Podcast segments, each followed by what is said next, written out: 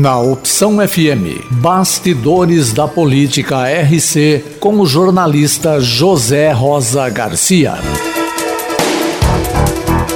A Associação Comercial e Industrial de Rio Claro protocolou ofício na Câmara Municipal em que solicita a utilização da tribuna livre, período de 10 minutos, reservado nas sessões ordinárias, para manifestações de cidadãos e representantes de entidades sobre temas de interesse público.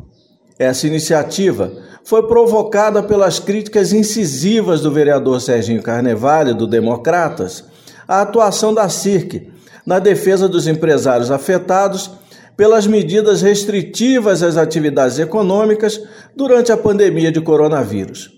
Carnevale externou sua insatisfação logo após o advogado Marcelo Diniz de Carvalho na condição de representante legal da Associação Rio Clarense de Bares e Restaurantes, a Areobar, falar na sessão da última segunda-feira sobre o projeto de lei sugerido aos vereadores para incluir na lista de serviços essenciais praticamente todos os setores da economia.